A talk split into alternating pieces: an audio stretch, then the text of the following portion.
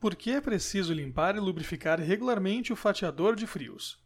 Seja para uso na indústria, no varejo ou mesmo doméstico, limpar e lubrificar regularmente o fatiador de frios é essencial para garantir vida longa e funcionamento correto do equipamento, além de ser uma norma estabelecida pela vigilância sanitária. O que acontece se não limparmos diariamente os fatiadores de frios? Quando usamos constantemente o fatiador, suas partes ficam sujas e com restos de alimentos, podendo acarretar danos ou mesmo que ele deixe de funcionar sem contar a má impressão causada aos clientes devido à falta de higiene. Além do mais, o acúmulo de resíduos no equipamento pode contaminar os alimentos e infringe a legislação sanitária.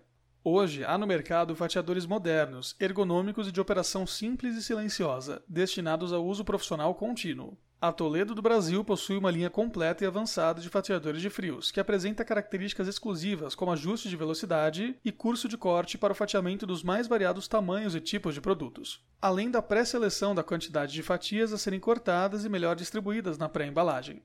Todos os fatiadores atendem integralmente às legislações vigentes, que diz respeito à proteção contra acidentes, tanto na parte elétrica como na mecânica. Confira no fim do post os vídeos que mostram as etapas de limpeza e lubrificação dos principais modelos de fatiadores da Toledo do Brasil, como fatiador de frios Prix 350G, Prix Uni 350G Comfort, Prix 9300G e Prix 9300G Comfort.